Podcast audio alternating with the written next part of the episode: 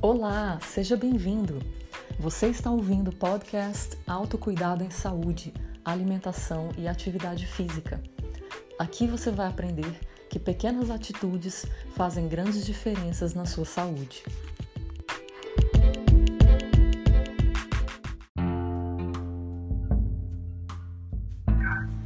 Nesta série de episódios, estamos descobrindo um pouco sobre diferentes modalidades esportivas e tipos de atividade física. Cada esporte é um universo à parte, e um episódio é insuficiente para falar de toda a magnitude que envolve qualquer modalidade esportiva. Mas a ideia nesse momento é apresentar essa gama de possibilidades para que você veja que há diversas opções de movimento e escolha a que mais lhe interessa, pois o importante é manter-se em movimento. E neste episódio vamos falar sobre um esporte no qual você precisa ser forte, flexível, ágil, entre uma série de outros requisitos. Um esporte que teve a sua origem no Brasil e faz parte das lutas. Estamos falando do jiu-jitsu. E para falar com a gente sobre esse tema, temos aqui o professor André Gadelha, que pratica o jiu-jitsu há bastante tempo. E aí eu vou te pedir, André, por favor, se apresente. Muito obrigada pela sua presença. Fala aí para quem está nos ouvindo, que não te conhece ainda, um pouco mais sobre você, sobre a sua história com o esporte em geral e como você chegou ao jiu-jitsu. Bom, primeiramente, obrigado pelo convite. É um prazer estar aqui, um prazer estar falando a, a todas e a todos que estão escutando. Saúdo a todas e a todos. É, o meu nome é André Gadeira, obrigado pela apresentação pessoal. É, sou aqui de natural de Brasília, tenho três filhos, sou casado é, e trabalho hoje no Colégio Militar de Brasília. Sou servidor civil lá, é, professor de ensino básico técnico e tecnológico da instituição Exército Brasileiro. Bom, é, em relação à minha formação, eu sou, eu sou bacharel em comunicação social, depois eu fui estudar educação física, formado em educação física pela UNB, fiz especialização em força, também pela UNB, mestrado, doutorado lá na UNB e terminei um ciclo de pós-doutorado agora na Universidade Católica de Brasília. É, em relação à minha vivência no jiu-jitsu, são mais de. É, é, são muitos anos treinando, né? Pra você chegar à faixa preta, é, média ali 10 anos. Eu sou faixa preta já tem desde 2019, né? é, que, eu, que eu sou faixa preta de jiu-jitsu, da escola Yahya Jiu-Jitsu, né? Jiu-jitsu brasileiro. E cheguei nos esportes, né? Por, por meio da, da, vivência do dia a dia. Eu era um adolescente, uma criança muito agitada. E meu pai viu nos esportes, nas atividades físicas, né, principalmente as esportivas, uma forma de controlar isso. Né? Eu era uma criança, um adolescente muito, com muita energia. Então, nesse sentido, meu pai sempre me envolveu nos esportes que eu tinha interesse, dentre eles sempre é, houve prática de lutas. E, e quando eu estava na faculdade, eu descobri o jiu-jitsu.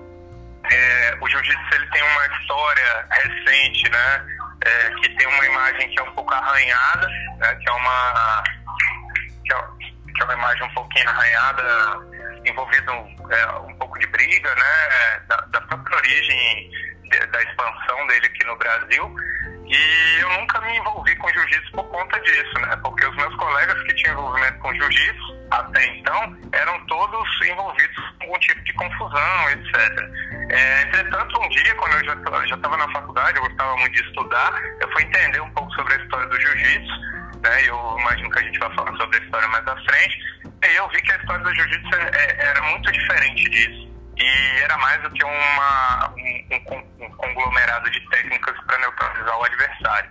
E aí comecei a me interessar, entrei na aula, a partir daquele dia eu nunca mais parei. Né? Então cheguei a, a ser professor de jiu-jitsu. Hoje eu ensino algumas técnicas lá no colégio, a gente está em ensino remoto, mas é, já tive alguns projetos sociais e, e uso o jiu-jitsu hoje como um estilo de vida.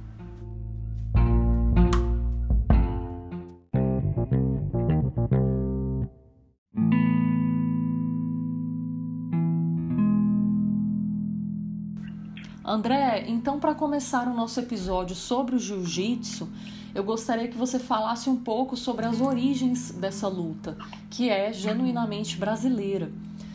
Você pode falar um pouco sobre a origem, a sua visão profissional dessa modalidade e quais benefícios ela gera às pessoas?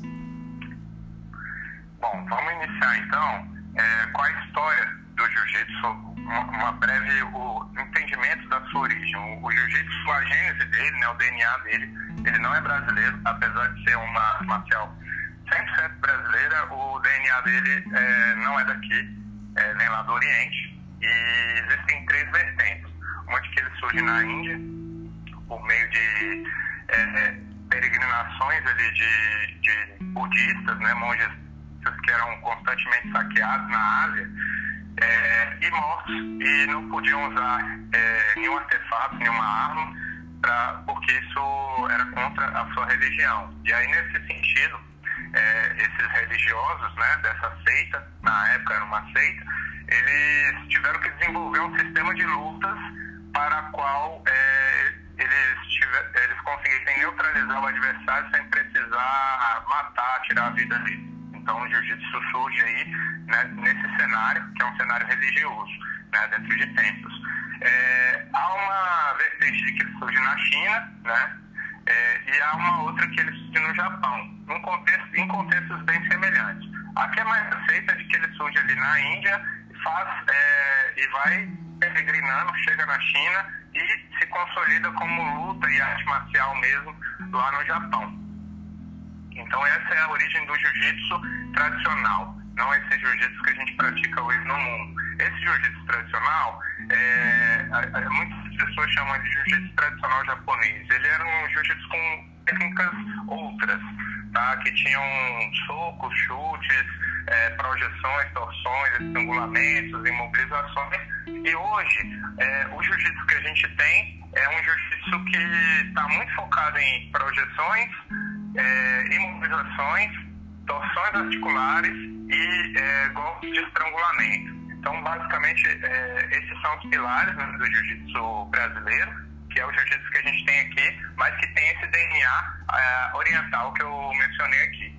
E aí esse jiu-jitsu ele chega uh, ao Brasil no início do século passado, é, por meio de um, um, japonês chamado Mitsui Maeda, ou Kundi que era o seu apelido, e, e esse, esse mestre em jiu-jitsu começa a ensinar um pouco dessa arte para algumas pessoas que aqui estavam.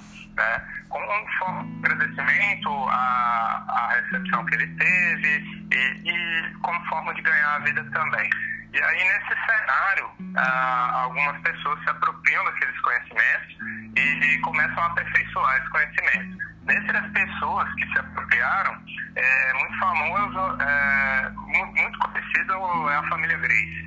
Né? Então, a família Grace, é, nesse cenário, começa a aperfeiçoar tão bem o jiu-jitsu é, e divulgar ele. Mas não é exclusividade da família Grace, gosto de deixar isso claro. Outras pessoas, como o mestre Luiz França, tiveram acesso ao jiu-jitsu e, e, a partir disso ele foi se desenvolvendo.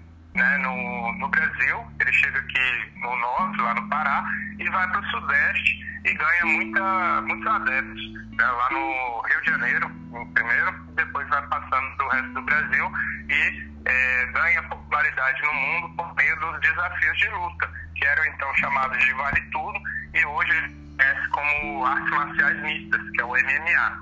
Ele começa a ganhar popularidade ali por conta de um evento que é criado por um dos membros da família Grace, que é o, o UFC, né, que a gente chama hoje.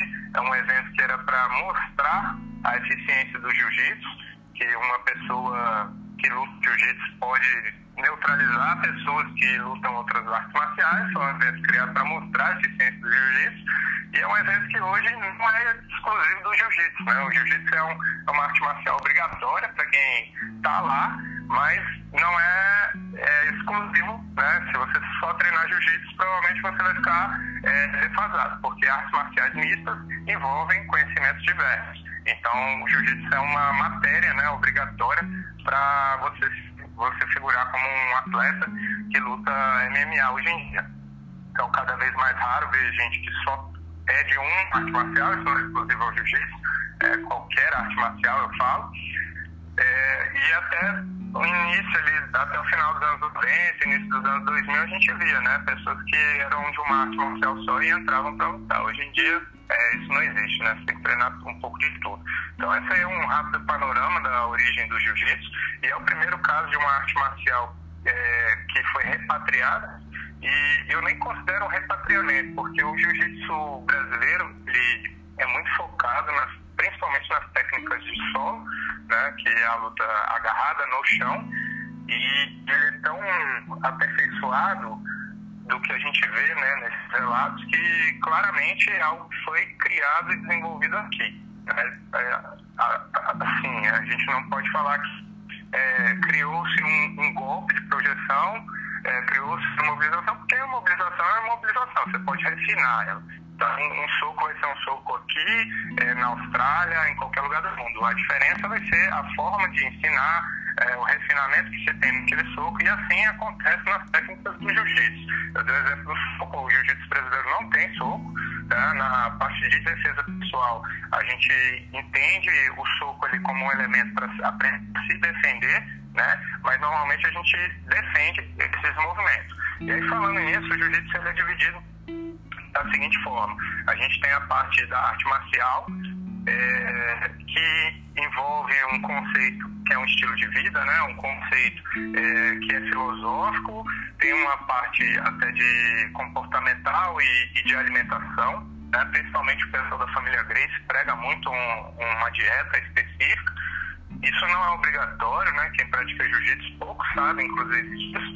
É, existe a parte esportiva, que hoje é regulamentada e organizada pelas pelas federações e pela Confederação Brasileira de Jiu-Jitsu, que é a nossa entidade mais robusta, que é internacional, e tem a parte de defesa pessoal, que é talvez uma das mais interessantes aí do, do jiu-jitsu e que tem sido cada vez mais deixado de lado, por conta da, do esporte ser mais atrativo e vender mais. É né? mais fácil você mostrar o esporte e e fazer com que as pessoas tenham interesse naquilo por meio do esporte. Né? Os eventos esportivos são bem interessantes. Então, essa é um pouco da origem. A, a visão profissional que eu tenho do jiu-jitsu hoje, por ser professor lá no Colégio Militar de Brasília, é, eu tenho a oportunidade de ensinar um pouco das técnicas né, de, de, de solo, principalmente para os meninos que estão ali na iniciação ao, ao judô. Né, eu também sou judoca. A, a gente ensina ali técnicas né, de como cair, que a gente chama no judô de ukemes, no jiu-jitsu é técnicas de queda mesmo, como cair de lado, como cair de frente, como cair de costas, é, rolamentos, de, rolamentos de costas é, e até algumas imobilizações. Né? Então, essa é a visão profissional que eu tenho e a que eu vejo que é um mercado. Né? Hoje a gente tem pessoas que vivem disso. Aqui no Brasil, infelizmente, isso não é muito valorizado. A gente pode ver o brasileiro é, sendo exportado, principalmente para os Emirados Árabes, né, que é, são países que têm, têm valorizado muito o jiu-jitsu. É, os príncipes lá, os sheiks, eles, eles gostam muito do jiu-jitsu e difundem isso, inclusive em colégios, né, como matéria obrigatória em alguns locais por lá. É, nos Estados Unidos ele é muito difundido, né, você mencionou aí a questão da Austrália, num comentário anterior também. É, Canadá, Europa, muitos países também têm, têm ganhado ele do jiu-jitsu, a África já tem alguns, né? Eu não conheço é, muita realidade do jiu-jitsu na África, mas conheço alguns africanos que são praticantes de jiu-jitsu e falam um pouco, então dá para ter um pouco de noção é, nesses países específicos, sobretudo os que falam português, né? Que eu tive contato. É, os benefícios são das atividades, né? Das atividades físicas. Eu, particularmente, acredito que o jiu-jitsu é um estilo de vida, então a pessoa, além de fazer um exercício, uma atividade física que é sistematizada, ela, ele tem também um envolvimento, que o jiu-jitsu é uma atividade lúdica. Então, você pode ver que uma pessoa que pratica jiu-jitsu, normalmente ela leva o jiu-jitsu para a vida dela. Dificilmente você vai, é, você não vai saber que a pessoa pratica jiu-jitsu. É muito raro isso acontecer. Então, uma pessoa que vai em algum momento falar do jiu-jitsu, que vai ter ali uma, um, uma manifestação é, a favor do jiu-jitsu, né? Por exemplo, uma, uma camiseta, um, um chaveiro. O jiu-jitsu é muito mais do que um, um, uma técnica de neutralizar o adversário. Ele vai estar presente na vida daquela pessoa de outras formas, né? dia a dia, vai estar na, na, forma de se vestir, vai estar na forma de comer, vai estar na forma de. Os que têm um pouco mais de entendimento do jiu-jitsu como, como arte marcial na sua plenitude, vão entender que ali tem questões espirituais é, elevadíssimas para que você tenha entendimento, mas isso aí é um papo. Né? Então, assim, os benefícios são muitos. É, como, toda, como toda atividade física, você tem aí ganho de força, melhora da capacidade cardiorrespiratória, é, flexibilidade é fortemente exigida, então o pessoal que treina bem, treina para competir, normalmente é flexível também, é forte, controla o peso, porque se luta por categorias, então a pessoa tem que estar sempre de olho no peso e coisas nesse sentido. Então, só benefício, só vantagem.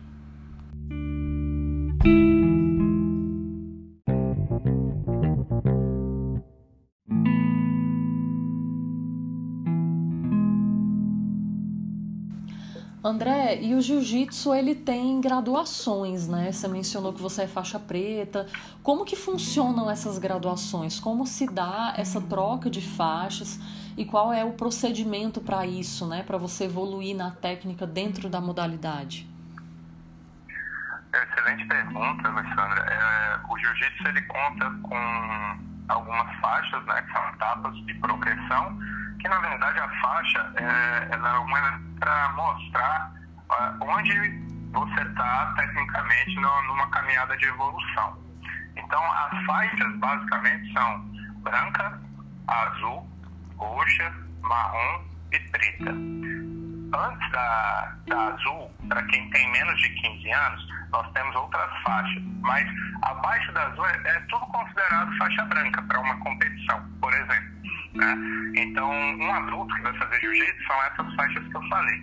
E depois da preta, depois de alguns anos, você vai ganhando graus na faixa. E aí você pode chegar até a faixa vermelha, que é o grau que é o grau máximo de conhecimento que você tem ali, né? A maior patente, assim por dizer. Bom, como funciona? É, em média, a Confederação Brasileira de Jiu-Jitsu orienta que você fique ali aproximadamente dois anos em cada faixa, com algumas exceções. Né? Então, é, você vai ver uma pessoa que vai sair da faixa branca até chegar à faixa preta, numa escola séria de jiu-jitsu, ele vai demorar quase 10 anos para chegar à faixa preta, treinando. Né? Isso de forma ininterrupta. E isso é feito, essa avaliação, é, a cargo de cada escola. Então, normalmente as avaliações elas são processuais. O professor vai te acompanhando, você tem ali algumas formas de, de mensurar isso, né? Competições, quem gosta do esporte, né? Do jiu-jitsu aplicado ao esporte. Você tem o dia dos treinamentos, você tem ali os conteúdos, né? Que tem cada faixa, que cada escola separa.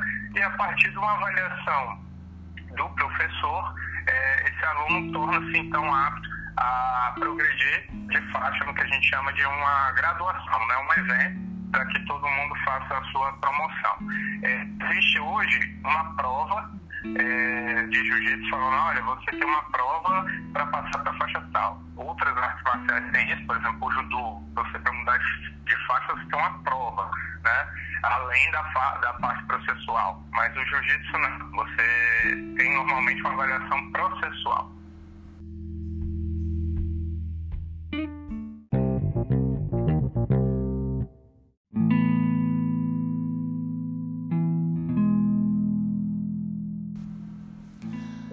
André, e você pode explicar para a gente como que funcionam as competições no jiu-jitsu? Quais seriam as principais competições? Bom, basicamente as competições é, nós temos elas em, em, níveis, né? Nós temos os níveis, as competições locais, né? Aqui no caso a gente tem Brasília, nós temos o campeonato brasileiro, aí vai ampliando o campeonato centro-oeste, aí tem as locais de outros vizinhos aqui, né? Por exemplo, Goiânia, etc.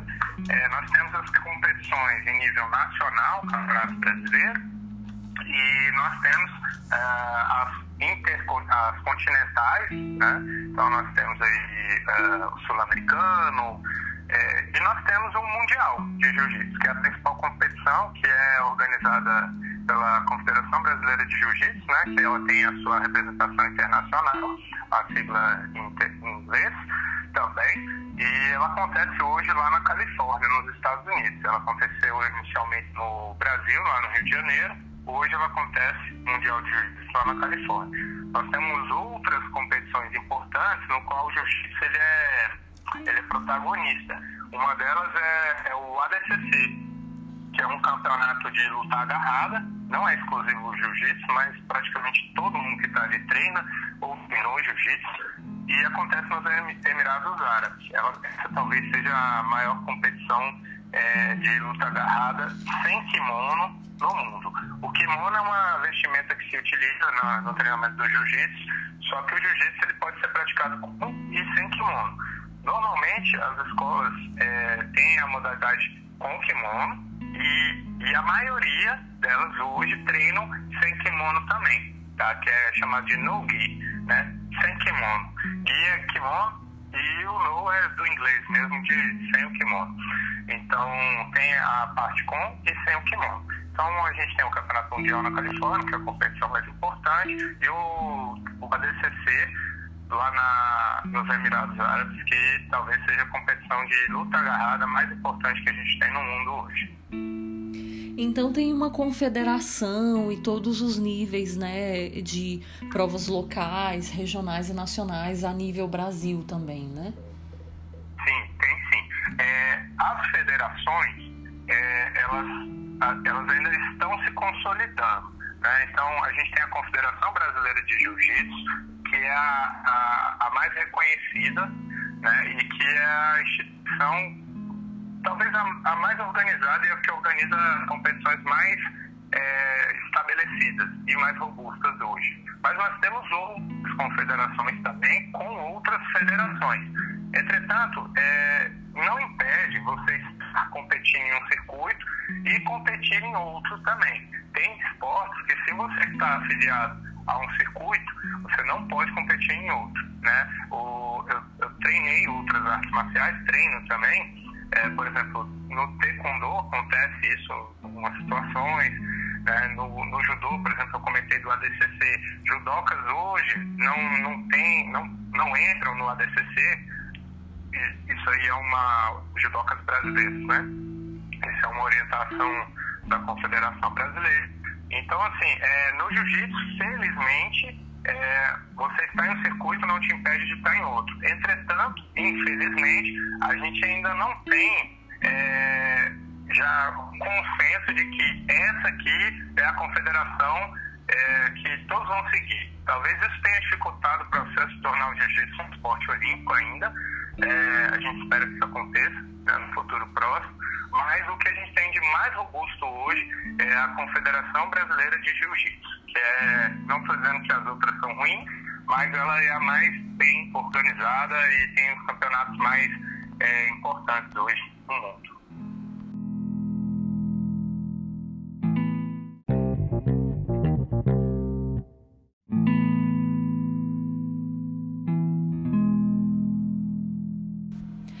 André, o jiu-jitsu é uma modalidade que exige habilidades específicas, como a força de pressão manual para segurar o kimono do adversário, por exemplo.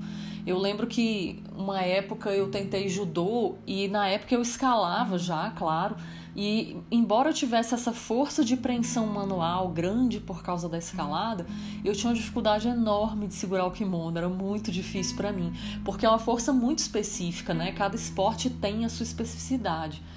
É, você pode falar um pouquinho como que se dá o treinamento na modalidade do jiu-jitsu, né? É, o que, que tem que ser considerado nesse ciclo de treinamento, especialmente considerando a preparação física que é exigida é, para além da técnica da modalidade? Bom, excelente pergunta. É, eu vou voltar um pouquinho em relação à, à aplicação do jiu-jitsu e a sua história, para poder responder essa pergunta. O jiu-jitsu ganha muita porque ele é uma arte marcial onde é, é, é uma arte marcial muito democrática, sabe? Qualquer um pode praticar e é dita como uma arte marcial onde um, uma pessoa mais fraca pode treinar numa mais forte, o que é muito raro hoje na luta. Né? Em qualquer sistema de luta, você vê normalmente uma pessoa mais forte sobrepondo a, a força dela em relação à técnica, às vezes de uma pessoa até mais habilidosa, só que mais fraca fisicamente. Então, o jiu-jitsu, é, quem tem mais técnica, normalmente vai ganhar a luta. Isso aí é um, é um ponto. Então, quando a gente fala em força, é, em preparo físico, é, a gente está falando de alto rendimento, porque qualquer pessoa pode praticar jiu-jitsu, jiu-jitsu brasileiro, tá? Sendo uma pessoa muito fraca, uma pessoa franzina ou uma pessoa que está acima do peso, todos podem praticar, tá? Então, é, isso é algo que eu queria deixar claro antes da minha resposta. Quando a gente parte para a parte competitiva, aí sim a gente tem que ter é, muita força e potência, né? Então, o treinamento uma escola séria, né? É, as pessoas além do jiu-jitsu vão fazer muito treino de força, exercícios primários, né? Que são exercícios que envolvem mais de uma articulação. É, Para se chegar no trabalho de força e potência, você tem que passar por uma preparação é, prévia, né? É, respeitando todas a, as cadeias de periodização, etc. E você tem que ter também algumas habilidades específicas, né? É, na verdade, habilidades não, algumas, algumas é, manifestações de forças específicas. Uma delas é a força de pressão manual, que você comentou. É muito comum você ver o, a parte, a musculatura do pescoço, né, do atleta do jiu-jitsu é um pouco mais avantajada, porque existem muitos golpes de estrangulamento, então acaba é, sendo necessário treinamento né, dessa musculatura, e aí envolvem aqueles músculos né, conhecidos, esternocleidomastoide, tem também os escalenos. Esses músculos que envolvem a região do pescoço, eles são bem exigidos. Né? Então, é, eu considero, é, como arte marcial, você tem que ter um trabalho completo, né, tanto cardiovascular quanto de força e potência. Né? Hoje uma luta na faixa preta vai durar ali é, no adulto aproximadamente 10 minutos, né? o tempo completo. Então a competição ela funciona assim. Você tem dois adversários que começam a lutar e alguns movimentos e algumas posições que consideram uma pontuação, que é considerada e atribuída uma pontuação. Caso um adversário desista da luta, essa luta acaba antes. Caso não, ela vai acabar no tempo que está predeterminado. Cada faixa tem um tempo, ou seja, é, tem um juiz, um árbitro, e ele vai dando a pontuação para quem vai colocando a sua técnica é, em destaque, né? Colocando, conseguindo aplicar a sua técnica. E aí, se essa luta acabar sem a desistência de nenhum adversário, esse, é, é, esse quem fez mais pontos ganha. Se alguém desistir, a pessoa que não desistiu ganha. Então você tem que ter aí nesse contexto é, um condicionamento cardiorrespiratório muito bom, né? Você tem que ter uma força e também uma resistência de força muito boa e você também tem que ter muita resistência muscular para aplicar os golpes. Porque, olha, você está treinando com alguém é, no dia a dia é, para poder chegar numa competição e aplicar as suas técnicas. Só que se você é um faixa preta, você vai lutar numa categoria de faixa preta, de pessoas que sabem aquela quantidade de técnicas que você também sabe. Ora, então você vai ter que em algum momento usar também muita força, muita explosão, é, muita resistência para poder impor a sua técnica em relação à do seu adversário. Então eu, eu considero assim, um, um, atleta hoje ele tem que passar por toda aquela cadeia de é, mobilidade articular, flexibilidade, depois ele vai, ele vai treinar o movimento, vai trabalhar resistência de força, depois ele vai trabalhar é, exercícios que envolvem até uma, questões de hipertrofia, vai chegar na força e, sim, vai chegar na potência para fazer também a manutenção de tudo isso. Fora essa parte muscular, né, neuromuscular, a gente tem também ah, o condicionamento cardiorrespiratório. Só que normalmente no jiu-jitsu ele é treinado com a especificidade da, dos movimentos do jiu-jitsu. A gente evita, hoje em dia, fazer com que o atleta treine cardio fora, né, por exemplo, correndo, nadando. É, é raro isso acontecer. Então, os atletas eles treinam cardio do jiu-jitsu treinando jiu-jitsu, né, com atividades de jiu-jitsu. Então, em vez de fazer um treinamento intervalado numa pista de atletismo, em cima de uma bicicleta, ele vai fazer movimentos do jiu-jitsu para treinar isso, né? sistematizar o treino pensando no ganho cardiorrespiratório. Então, é assim que funciona.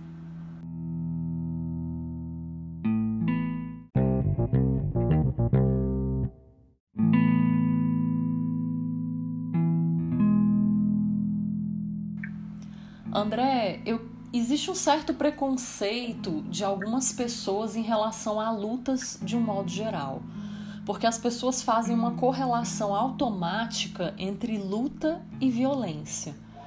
É, você poderia falar um pouco para a gente sobre isso, inclusive porque a luta ela é um conteúdo da educação física escolar, segundo o Ministério da Educação. Então, ela tem o seu conteúdo, o seu valor pedagógico. Então, eu queria muito que você falasse sobre isso, sobre luta, violência, desmistificar isso que as pessoas fazem essa correlação automática. vou iniciar respondendo de trás para frente, porque a gente fala de educação física escolar, a gente está falando de formação, e o que está na escola é, a gente considera que seja importante a aplicação daquele sujeito, daquele indivíduo em sociedade. Então, na educação física, a gente, nós temos as práticas corporais, que são divididas por jogos, dança, esporte, ginástica e as lutas. Então, a luta é conteúdo da educação física enquanto prática corporal. Bom, é, em relação à, parte da violência, e aí depois eu tento juntar a questão escolar com a questão da violência e do domínio da prática corporal luta. Bom, é, como qualquer prática corporal, o, a luta ela tem conteúdos. Conteúdos esses que são é, conceituais, procedimentais e atitudinais. Então, é muito comum você ver um menino assim que às vezes é muito levado e aí vem a mãe da vizinha, a, mãe de alguém e fala assim, olha, coloca um menino no judô, no karatê, que ele vai ficar disciplinado. Com certeza você já escutou isso ou conhece alguém que já ouviu isso. Isso é muito comum escutar. Por quê? Porque tem conteúdos ali que não são apenas técnicas de luta. Existem conteúdos é, que, que vão para além disso né, que estão dentro dessa, dessas classes aí que eu, que eu passei para você. Então, tem questões que vão transcender ali aquela prática corporal. No início, talvez a pessoa comece uma arte marcial, ela talvez até se sinta ali empoderada para poder reagir numa situação de conflito, mas ela percebe que é muito fácil você neutralizar, a grosso modo falando, é muito fácil você bater em quem não sabe lutar. Isso é, isso é algo muito é, é, muito claro na cabeça de quem luta, né? De quem faz uma arte marcial, principalmente o jiu-jitsu. Então, assim, é, uma pessoa que não sabe lutar, quando, quando ela vem para cima de você, você, assim, é, é, o, o sentimento é de pena, porque se você for brigar com aquela pessoa, se for lutar, ela não tem a menor chance. Né? Então, é, você começa a entender isso e você começa a evitar o conflito porque você sabe do seu potencial né, de enquanto artista marcial. E eu conheci um, um, um, grande mestre aqui de Brasília, e ele sempre falava assim, olha, é, o corpo é, um, é como se fosse uma arma. E o jiu-jitsu é um dos manuais de instrução para usar essa arma. Quando você aprende jiu-jitsu, é, não vem só a parte é, destrutiva, né? não vem só a marcialidade daquilo, mas sim você aprende a dominar e controlar esse conjunto de conhecimentos. Então, o artista marcial, a pessoa que é faixa preta, dificilmente vai estar envolvido numa confusão, vai estar envolvido numa luta. Agora, assim, é, é, é importante salientar que todos somos seres humanos. Todos nós passamos por conflitos, confusões, problemas. Então, é, é possível a pessoa da luta, né, eu falo pelo jiu-jitsu, né, hoje, é, se envolva numa confusão, numa briga. É, entretanto, a pessoa que está há muito tempo no jiu-jitsu, que é um competidor, é, ela dificilmente vai se envolver com isso à toa, por qualquer motivo. Inclusive, eu, eu coloco a minha mão no fogo, que eu acho que é, são pessoas que vão se envolver menos do que outras pessoas que não praticam. É, então, assim, em relação à violência, Alessandra, é muito. Numa escola, é, por exemplo, é muito, sim, é muito simples você agredir uma outra pessoa. Você pode ver uma criança querendo agredir a outra, ela pode pegar uma caneta, uma tesoura ali e, e perfurar a outra criança, sem saber lutar. Então, acho que quando você expõe e, e propõe um conhecimento de artes marciais, sistematizados, que tem um caminho, que tem uma orientação, que tem um respeito, você começa a tirar essa agressividade dessa pessoa e a canalizar isso para aquele momento de, de treino, né? naquele momento que tem os momentos específicos para se colocar isso em prática. Com certeza, André. E eu acho importante a gente falar disso porque as pessoas inevitavelmente, né, a gente está imerso na nossa sociedade, na nossa cultura, nós não somos pessoas isoladas, né, do meio externo, a gente não vive em bolhas e a gente acaba sendo influenciado por esse meio, por essa cultura, é, por esse senso comum de criar estereótipos, né? E aí as pessoas pensam que porque que uma pessoa tem habilidades com luta, que ela luta com todo mundo o tempo todo. E isso não é verdade, né? Assim como as pessoas acabam criando estereótipos de pessoas, dá um exemplo no caso, né? Eu que pratico escalada já tem 10 anos. As pessoas pensam, ah, é uma pessoa que não, não tem amor à vida, fica se arriscando, né? Eu já ouvi coisas muito loucas, né? Pensa que você é radical, que você não tem medo da morte. E na verdade, é, a gente faz vários cursos para lidar com segurança, para evitar problemas caso aconteça alguma coisa, porque pode acontecer, né? E você tem que se sair daquela situação muitas vezes sozinho, principalmente em ambiente de montanha, é, ou, ou escalada em parede, né? Que é, são muitos metros, e você, a, você passa a ter uma visão fazendo um paralelo com o que você falou, você passa a ter uma visão da sua vida totalmente diferente. Você passa a dar muito mais valor à sua vida, a mensurar muito mais os riscos que você está disposto a correr, porque você sabe as consequências caso dê alguma coisa errado. Então é claro que a gente lida com risco, é um esporte, um esporte de risco e a gente gosta disso, dessa aventura, mas obviamente a gente controla o risco dentro do que é possível, porque no ambiente natural você não tem controle de tudo. Assim como quando você está numa luta, você não tem controle dos golpes do outro, né?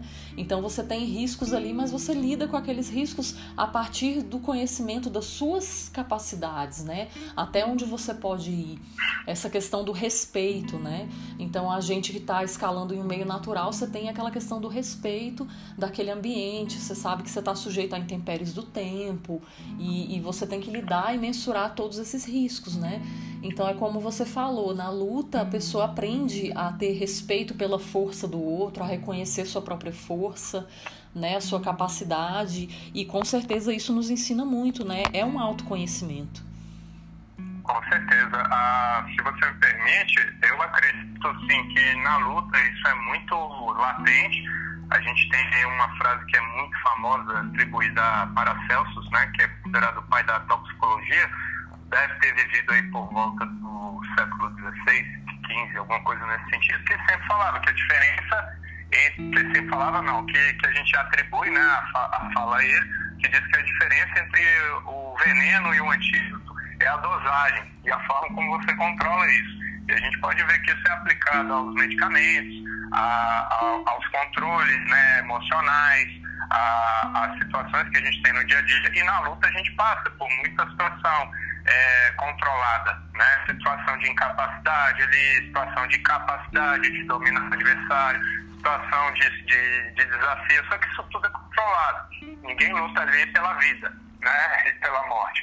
É, então, assim, a gente vai controlando e o professor vai organizando isso de tal forma que a pessoa vai progredindo e com certeza a gente vai entendendo melhor o nosso corpo, entendendo melhor os nossos limites, sabendo mais da, é, do que a gente é capaz de fazer e a partir disso a, a gente consegue se controlar mais, inclusive numa situação de estresse, numa situação adversa.